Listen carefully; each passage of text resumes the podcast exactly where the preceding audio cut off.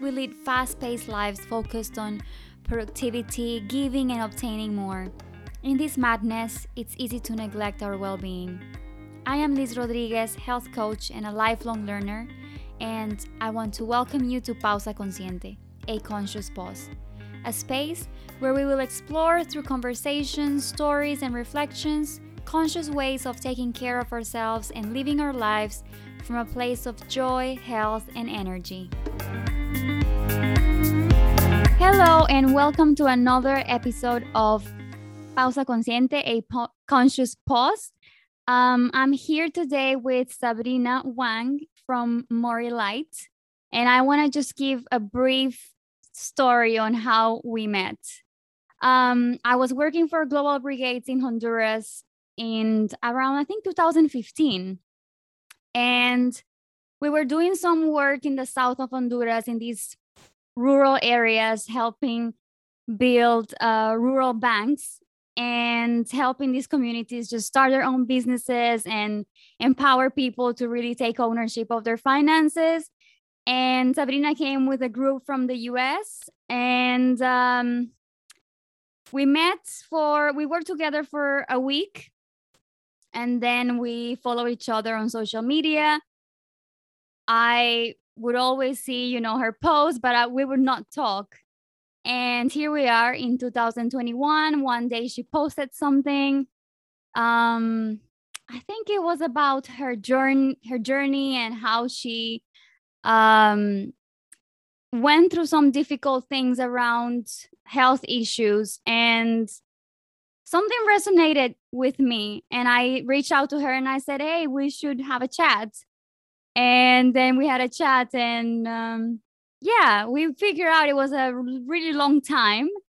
And when we actually reconnected we had so many things in common that it was a little bit scary uh, the way we thought about life the way we saw god and and energy and life it was so similar that it was it was a beautiful connection so we decided to record this podcast sabrina now is a life coach so um sabrina do you want to tell us a little bit about you yeah, of course. Hello, everyone. My name is Sabrina. The name of my company is called Mori Light, and I was just telling Liz about it. I think of uh, Mori means forest in Japanese, and when I think of Mori Light, I think of this beautiful imagery when you go hiking and you look at this forest and there's light shining through, and you're just so present there. You're so connected to yourself and the earth.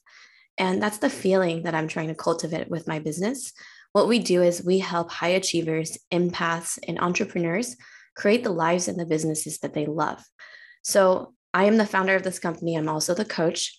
I work with kind of two types of people. One group of people, they might be still looking for their purpose. So we work together to shift them into a different career path or maybe even to start a business. I also work with existing entrepreneurs, entrepreneurs who may be starting their businesses for the first time, to entrepreneurs who have a team under them and it's their six, seven, eight years in business and they're doing really successful. I want to make sure that they can have a balanced life and they're happy and they're successful. They can have it all. So that's where I am. I currently am near San Francisco in the US. I'm actually I was actually born and raised in China. I came from a province called Sichuan. If you know Sichuan, we have a lot of spicy foods. Pandas are actually natively roamed around Sichuan province, and I'm from the capital of Sichuan called Chengdu. So, super happy to be here. I'm excited for this conversation with Liz as she's told you all, we have a lot in common and our conversation is just so fun for me. So I'm it's a pleasure for me to be here today. Thank you, Sabrina. And uh, interesting fact about the pandas, I didn't know that. That's so cute. yeah. So um, one of the things that came up during our conversation last time was how easy it is to feel disconnected. And like you said, you help your clients sometimes just find their purpose or their direction, or they might know where they want to go, but not exactly how to get there. And I feel like in these times, during especially when you're late 20s, 30s, it's so easy to feel lost to feel like you don't know where you're going to, to feel like you don't have a north, that you're just living your life every day without really knowing what you want to achieve. And I feel like it can get worse when you feel your friends settling down, getting married, buying houses and cars and having kids. This can add some extra pressure to your life, thinking, I should be there, I should get there. Um, personally, I've been in that situation where I felt I have no idea what I'm doing. I'm just doing my job every day, getting paid, not really knowing where to go. And I've it's it's a path that it's a little bit rocky and it's a little bit difficult but if you have the right tools it's easy to get out of it and make the most of that pain and that dark um, stage of your life have you had that experience have you felt lost and if you did how did you get out of it oh yeah such a great question and i love that you shared a little bit about yourself already um, to be honest, I felt lost for probably a lot of times in my life. I for the the most of my career, I felt a version of lost, which is much like what you were talking about. You're going to work, but you don't know what's happening. You're kind of on this wheel, rinse and repeat. Um, so I actually started my career in auditing, and I did spend some time in sales, and I then got into um, a career path called product management. So each job was better than the last. I liked it a little bit better, a little bit better. But there was a part of me that felt disconnected because I think the reason was I didn't know myself. I knew a lot about other people's expectations. My parents' expectations were to be safe, to choose something that will uh, be responsible. There are other people's expectations, right? For example, a big four accounting firm is something that's reputable. And then um, working in tech is also something that's reputable here in the Bay Area in the US. So I think we get disconnected when we listen to what other people wants, what other people are saying, and we don't explore within ourselves. And I think our generation, especially when uh, we have a lot of privilege. I think, at least for myself, I've never had to worry about food on the table. I've never had to worry about some of the basic needs. So our needs, like the Mas- Maslow's hierarchy, go go into self actualization. So when that's not fulfilled, you are in, like you said, Liz, that dark cloud. It's like pain. It's like this this thing that you can't really navigate. It's like, wait a minute, maybe I should be grateful, but, but what is missing there? So I've definitely felt it. I actually thought that is such an intolerable feeling for me because I'm such a passionate person and it is so hard to live without purpose. And the way I got out of it is by starting to listen to myself little by little. So the way that I did it in the beginning was meditation. I have meditated daily for many, many, many years now. And it gave me time every day to be listening to myself. What do I want? What am I thinking about? And I started saying yes to myself in a really small way. So, a kind of a turning point in my journey was one day Reiki healing just came into world conversation. I just decided to say, okay, I'm just going to sign up for a class when no one in my life was doing that, when I am the only person who's interested and had this desire. So I said yes to myself. And then what, what happens when you say yes to yourself is you get more and more familiar with the voice of your intuition and your intuition gets bigger and bigger and it wants more things and then you build out this true version of you so by saying yes to myself in a really small way i am able to differentiate when I, when i said to myself i want to start my business i know that's the voice of my intuition and i know that felt different i decided to listen and that's what i do with my clients too i re- encourage them in the beginning to do really small things they're like I want to try boxing. I want to try doing this painting. I want to do this and do that. And even though it might have nothing to do with the coaching topic or coaching goals, I encourage them to do it because at the end of the day, if we know what our inner voice is, the true inner voice, the intuition, and we say yes to it, it's never going to lead us wrong. Absolutely. That is so powerful, you know, because like you said, first you need to know yourself and you need to know what's coming out from the outside. I feel like those are layers that we need to get rid of and because they distract us. That's the thing. Deep within, we know what we want, but we bury it with fear.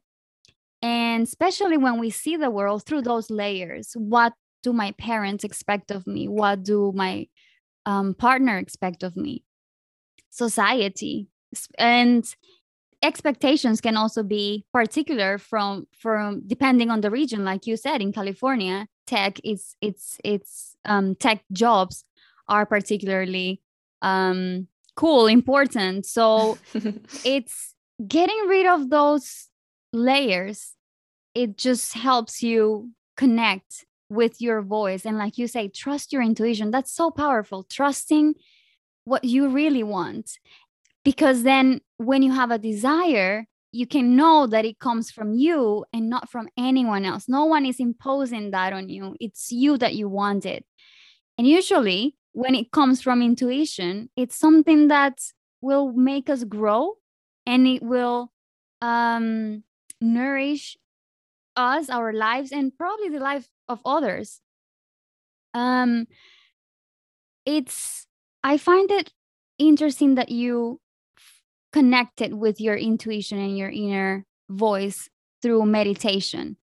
Um because i i know how important it is. I know that it can be difficult for other people.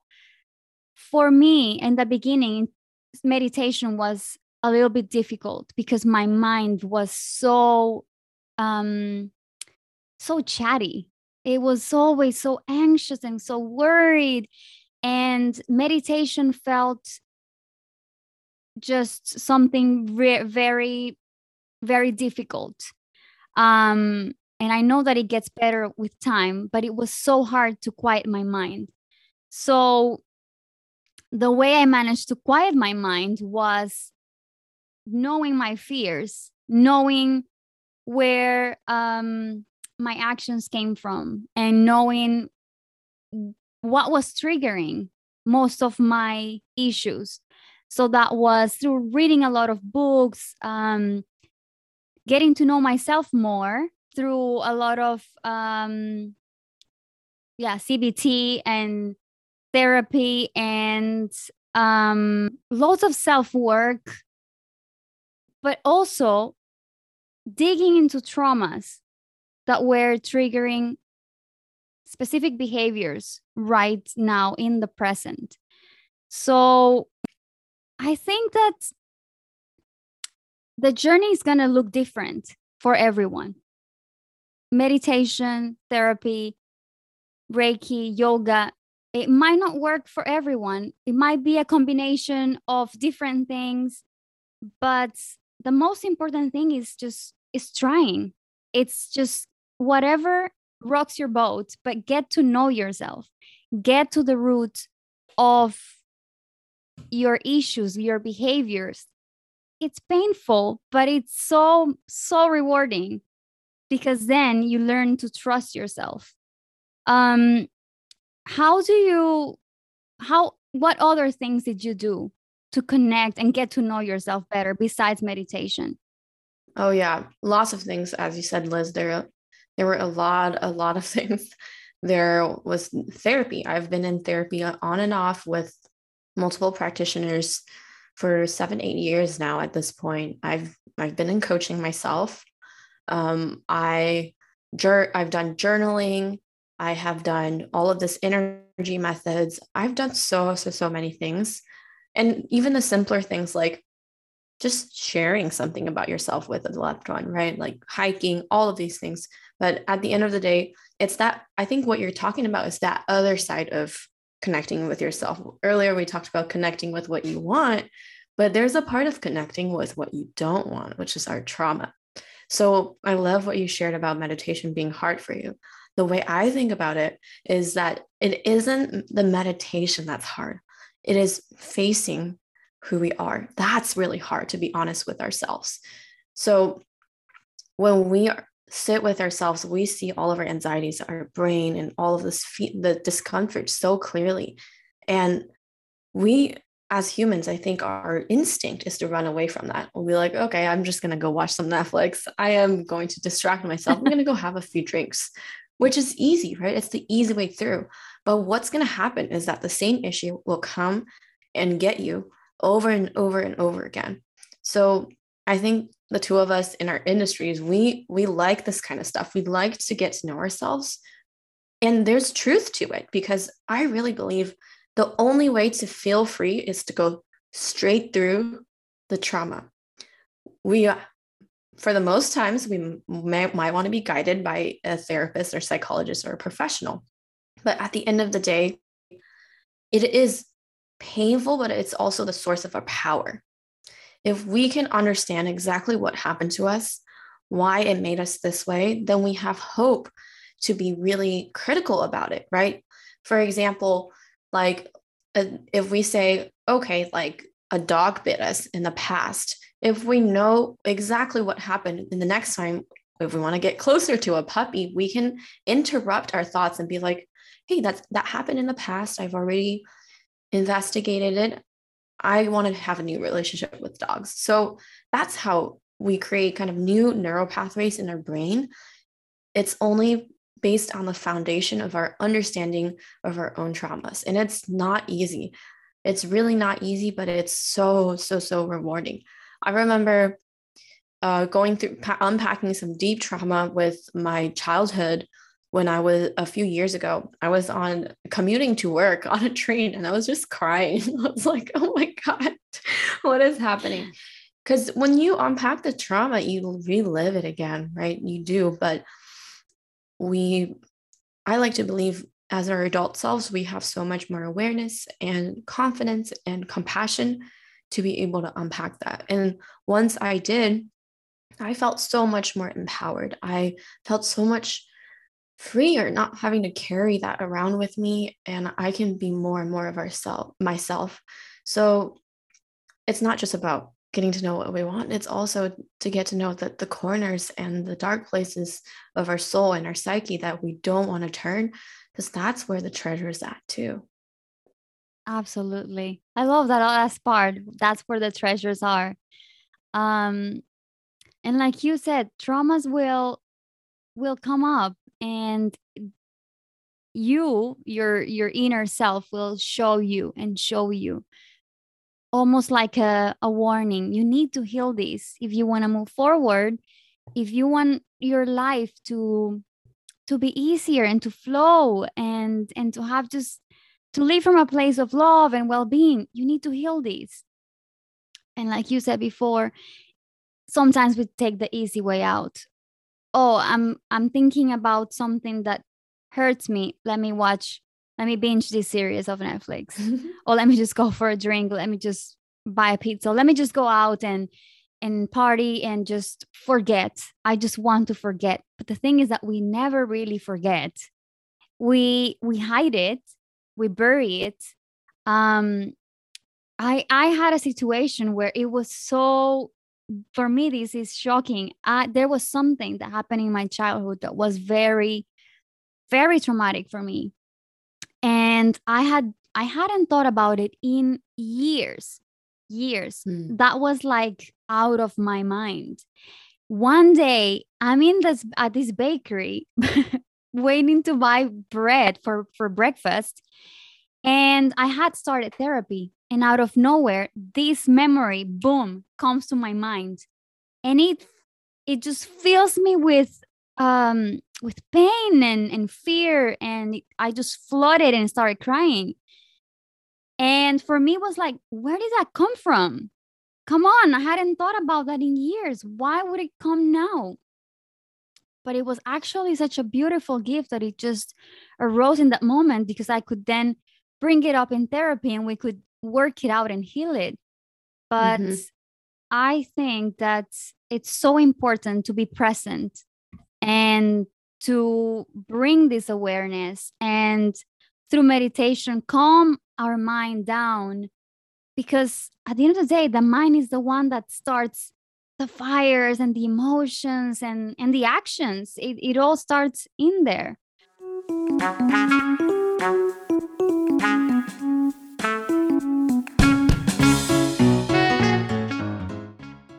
At Sisu, we want to help you reach your health goals by giving you the right tools to add healthy habits to your lifestyle instead of restrictive diets. We believe your well being is affected by all aspects of your life, such as finances, relationships, career, everything that you give your energy to.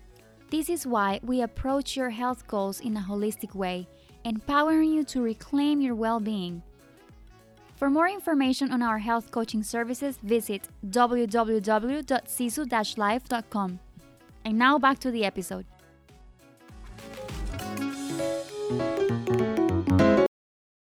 Um, a huge thing for me, and I think the most difficult one, was letting go of victimism. Mm-hmm. Mm-hmm. Letting go of that place um, where poor me, I experienced this, and and poor me, and everyone needs to to to just um, mourn that with me because it was not in my uh, power. And I want to make this clear: there are things that are out of our reach, and it is our right to to hurt and to grieve but something that is so important is to know that we control our energy and that we can take ownership of our lives and we can heal and we can get over it but we need to believe that and we need to own it Mm-hmm. did you ever experience that victimism and and how did you let it go Yeah, I mean, I did for for big time, and I probably still will because as humans, we I don't think we can avoid victimization, but with this kind of self awareness work and self development, we can become more aware of it and and choose a different position when we see ourselves in victimization. So I've had a lot of problems with my parents growing up. I used to feel like I wanted their love so badly and they could just not be the parents for me.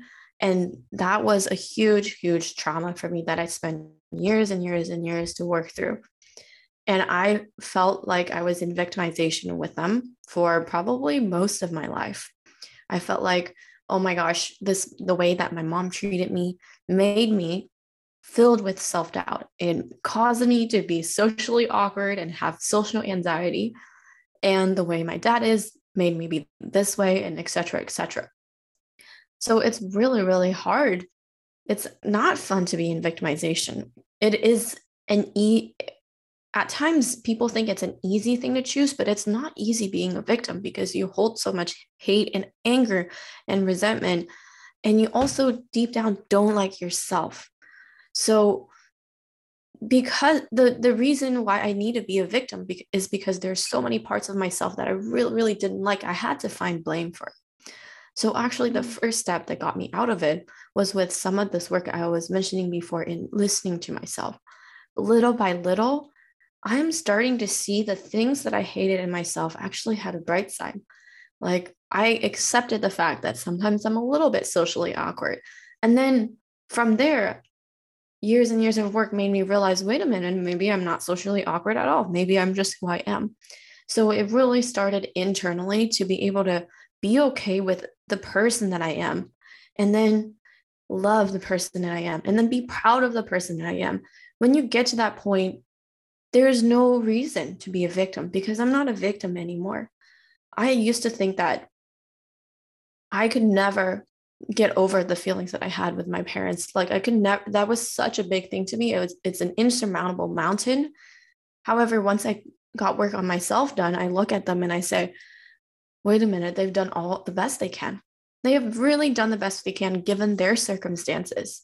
And I have become so self-sufficient and self-compassionate enough that I I can be in relationship with them it's not going to be the perfect relationship. It's not going to be what I expect it to be, but it is what it is. And I'm okay to take responsibility in this relationship now. So that felt so much better because when you feel like you're a victim especially when with people like my parents i don't allow all of the love mutual love to flow in our hearts and it feels really really bad to have so much block there. And now i'm able to laugh with them love them the way i want to love them and they can accept my imperfections and if they don't that's okay too.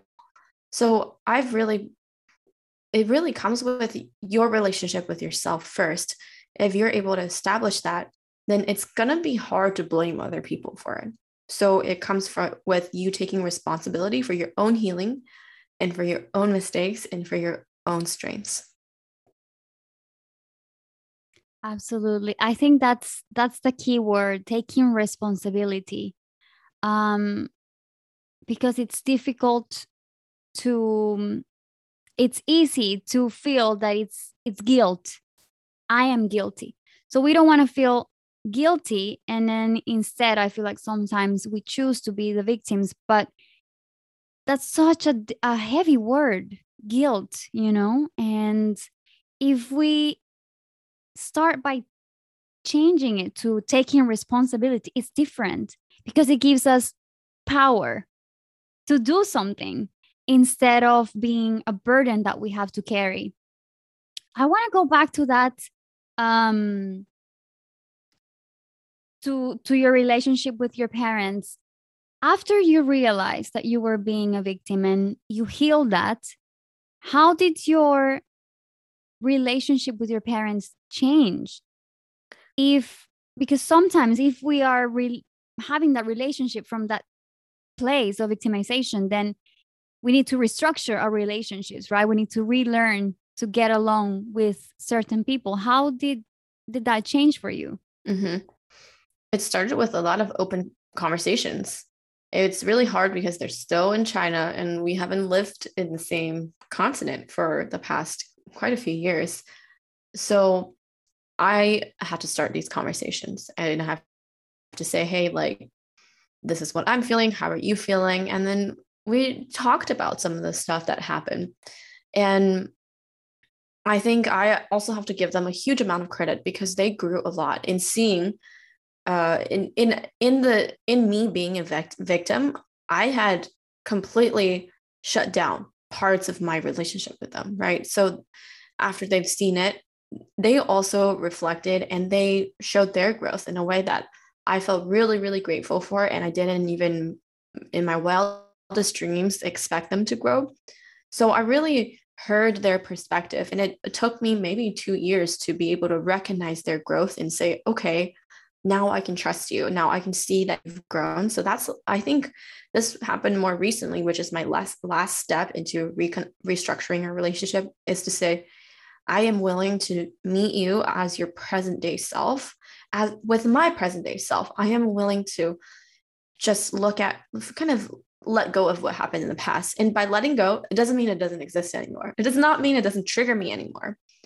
Sometimes there are interactions where they do something and it reminds me of our dynamic of the past. And this is when my responsibility comes in. I let myself be angry. I let myself be like a teenager. I let myself act out in a certain way just by myself. So I don't really engage with them until I've processed my emotions. I also don't want to blame myself for, for having these reactions too. So there's a fine line of compassion and allowance to walk and then after I've processed those emotions, I ask myself, how do I ch- want to choose to engage with them? So I choose. And this happened very, very slowly. In the beginning, it might be a little bit rocky. So it's it's almost like slower exposure to the re- new relationship. Recognizing there's going to be three steps forward, one step back, and that's okay. So just taking it one day at a time, taking it one month at a time and seeing where it is and being really, really grateful and expressive with the growth that I've seen in them. And I think that's been really healing for them to to hear I say, hey, you've grown. I want to be in relationship with you. Like let's let's try to rebuild this. That is so inspiring. And I love how you touch on the importance of communication and trying to rebuild that those relationships. And another important thing is that we are talking here about your parents and a relationship that you decided to reconstruct and with so much compassion from your side towards yourself and towards them and so much awareness but sometimes there are relationships that we actually need to let go of and that sometimes we wish that we could reconstruct them. But there is a moment that we need to ask ourselves is it worth it? Is it going to add to my life? Do i want to go back to that? How how mm-hmm. do you know when it's time to let go of a relationship mm, that's such a good point i want to say there are probably some universal red flags that are not good someone who lies about you someone who hurts you maliciously, whether mentally, physically, emotionally, someone who doesn't have your best interest in their heart. So you can kind of feel this. I've had a few relationships that I had to decide to let go, some friendships, some past romantic relationships. If you're in relationship with someone and it feels like you're dragging your feet in the mud, like it's so hard to be with this person, no matter what kind of relationship it is. And you have to go out of your way every time, sacrificing who you are to make them happy. And you're just expending more energy than than you are with any other people that's really the first sign that you should be aware of right? If it's feeling hard and trusting yourself. And sometimes it's hard to tell and where we may be you know bridging the, the topic of abusive relationships because there are abusive friendships there are abusive romantic relationships. I have been in a romantically uh, abusive relationship when i was a teenager a young teenager and i know when you're in that space you don't really realize that it's happening because they sh- also sugarcoat you they're like i'm sorry i'm sorry you're amazing like i do this because i care about you so it's very, very confusing. And then you look at things on paper and that might make sense, right? Oh, like he's, you know, giving me flowers and all that. But your feeling does not lie. If you like someone, it does not lie. If someone hurts you, it does not lie. When when someone is truly uh, someone truly has your best interests in their heart, it should feel easy. It should should feel nourishing. So I would like to suggest when it continuously feels hard and you try to make an effort to communicate, it doesn't uh, improve. And people around you are starting to notice your changes. You're acting a little bit different than before, it's weighing on you. Then it's time to decide is this relationship worth it to let go or not? And um, I, this is making me think of sometimes when you grow a lot in life, because Liz you and I are both on a self healing journey, right? When you grow a lot in life, some people on uh, for certainty they will start falling off because they're not supposed to be on this journey with you, and that's okay. That's all. You have to let go of some relationships to be able to form better relationships that are better for you. And I always like to say, if you let go of something, be open to it coming back too. Sometimes it's just not now. Sometimes it's like maybe they'll come back in their your life when they've done the work that they have done and you can be friends you can be colleagues you can be whatever again. So i all i like to say it's no absolute but if someone has hurt you like physically if someone has hurt you emotionally really really badly there are some lines that don't that can't be crossed that if someone crossed that line, you probably shouldn't let them cut back in your life. I absolutely agree with that. And a phrase that came to my mind while you were saying that was wherever you feel at peace, it's that's the place, you know. And I think that applies mm. to relationships and, and jobs and places where you want to live and friendships and and everything that we wonder if it's the right place. If you feel at peace if if you feel that you can be yourself and it, things flow that's the place where you want to be. Yeah. In your opinion, how do you know when it's when you're on the right path, when you are in the right place, in the mm. right relationship? How does it feel if it's the right way? That's such a great question. I think that the word right is can be uh, the word right can be misleading sometimes because it may suggest that there's only some things are correct and some things aren't correct. I actually think there is a way to look at every situation as right. It's the attitude that you're approaching in each relationship where you're at in life in each job that makes the most amount of difference. How can you look at each situation that you are in right now today and say, what can I learn from it? What is it teaching me? And if you can ask both of these questions and really incorporate it, you are in the right place. the right place is uh, the opposite of victimization. It's it's taking responsibility for where you're at. However, I really liked what you said about feeling at peace, feeling in flow. I think that's really, really important. That's one telling sign when you're um, feeling that way. I feel that way with my romantic partner. We've been together for six years or so and I've always felt felt like peace with him and I've never felt this with anybody else and that is right for me. But I also think sometimes you need to be in a position where it's challenging you, where it's showing you all of your self-doubts and that could be right for you too and it might be necessary for your growth. So to be able to get to that we have we have to first ask ourselves who are we? Who do we want to be? And is this job, this relationship, this friendship, are these things teaching me the lessons or getting me directly to where I want to be? So I think that together will help t- give us a better story. I think I need to put that in a in a quote or something. That last part that you said is is this you know directing me to where I need to go, taking me right right there, or is it just teaching me lessons? Wow. Absolutely. Yeah. I think it's it's a great thing to to keep in mind when we are experiencing um these things. So let's say that I I I don't want to give the impression that finding exactly what you want in life can just um happen one day and then you're going to have the certainty and then you're going to live in that certainty forever. It, you disconnect sometimes and even though one day you might wake up, the sun is shining, you're like, I know I want to be a health coach and I'm going to do this and this and that. A week later, you might feel like, Am I doing the right thing? And you can just disconnect from that. How do you reconnect? Mm-hmm. Yeah.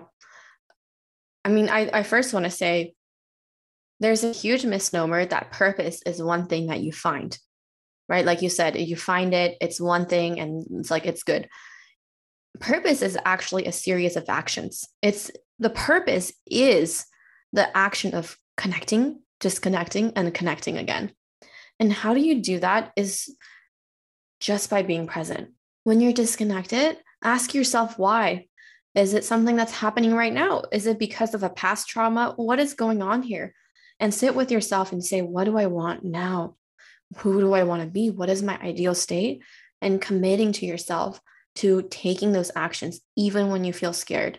So it's just about listening, right? And um, like for you, health coaching, that's such a great example. And for me, I think about coaching right now, it's my purpose. I'm going to feel disconnected sometimes because I feel rejected. I feel like a failure but then i'm going to think about why did i start out doing this and i when i think about my why i've worked with it so much that it's not just words anymore it's a feeling it's an energy it's a dynamic form. So i connect with that and i say okay who do i need to be? What do i need to think to myself? And what do i need to do to feel more like my vision and my my uh, my energy? But one day I might be doing this connecting, disconnecting, and I might be like, never mind, I want to do this other business, I want to do this other job. Then it's our responsibility to really parse that out and take actions towards that. And I think there are actually a lot of great tools along the way to help us through this process. Meditation is a great one. I love this book called The Artist Way. I don't know if you've heard of it. It um, recommends this tool called Morning Pages, and I've done it uh, for a little bit over a year now, every single day.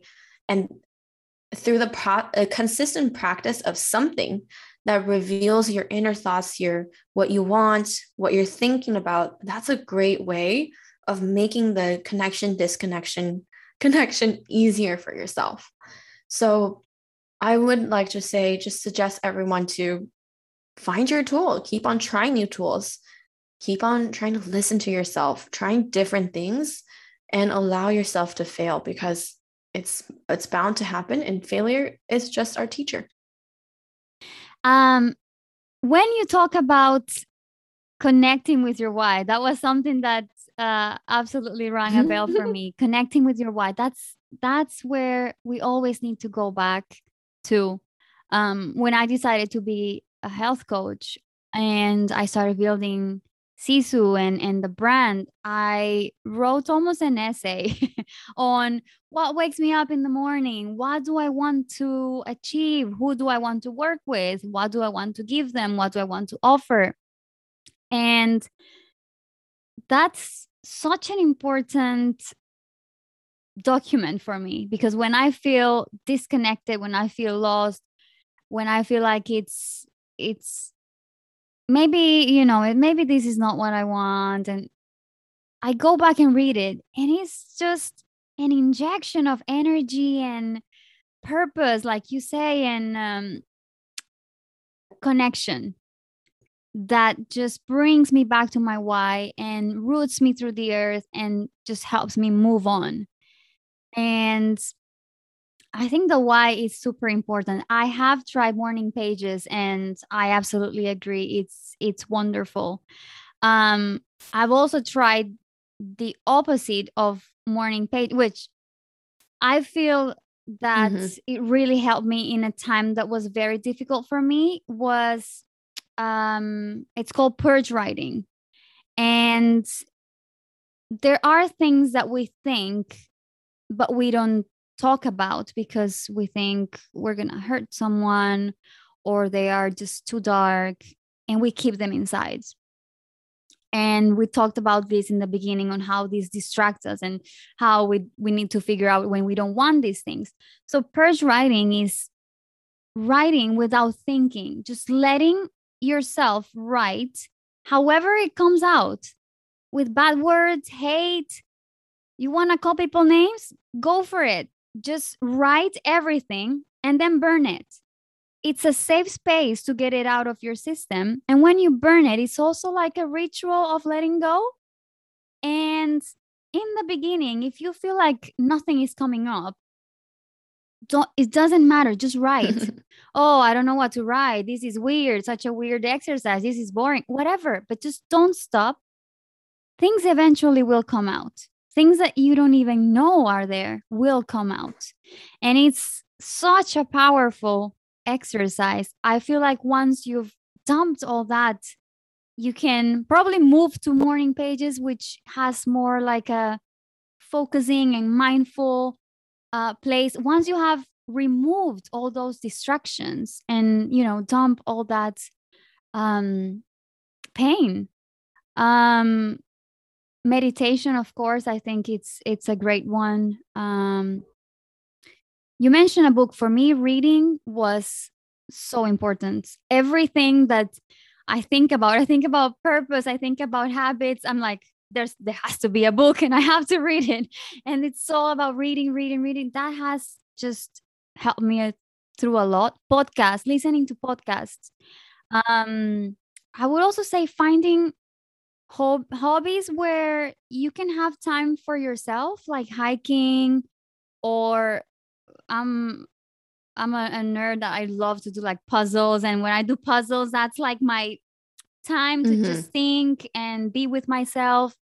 So I think finding a hobby where a hobby where you can just be with yourself that's also um very powerful to just just connecting with what you think and and who you are So, anything that you want to to add, Sabrina, before we end? If you're listening to this and you're thinking, I still don't know how how to find my purpose, you might be a week, a month, a year away from having the best year of your life. Just don't give up because at the beginning of the pandemic, I still felt felt kind of lost in some ways. I would have never dreamed that I could open my business. And now I'm working with amazing clients and seeing huge transformations in their lives. You just never know. And if you can keep that possibility open for yourself, keep on working at it, keep on just listening to yourself, amazing things could happen. And I would like like to resonate what Liz said to find a hobby that gets you into a flow state. For me, it's painting, it's singing, it's doing music, it's writing poetry. The more you can tap into what truly makes you happy and to carve out a really personal space for you, the easier it is going to be for you to connect to who you are. And if on the way, you know, all these hobbies and all these things don't really work, ask for help. Ask for help, find yeah. a guide, a therapist, uh, a life coach, a health coach, a spiritual coach. Find someone who can mm-hmm. guide you because it's not cheating, you know, in life. It's not trying to get there first. It's so much easier when you find that help and that guidance and that support. Someone just giving you the right tools to to get where you want to go. So don't be afraid to to ask for help.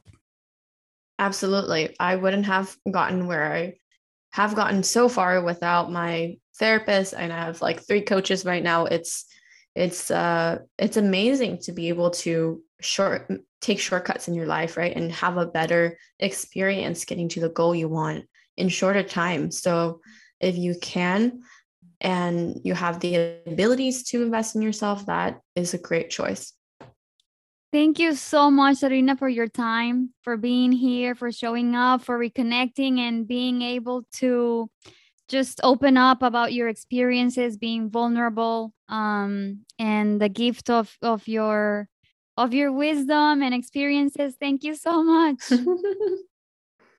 Yeah you're so welcome. I'm so happy to be here.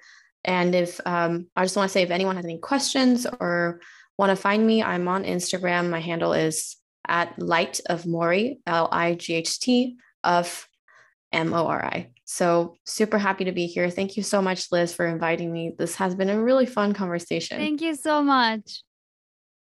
So, this is it for today. I really hope that you manage to find that voice within and trust your intuition and get to where you want to be. It's a journey, it's a process. Be patient with yourself, be compassionate, be loving.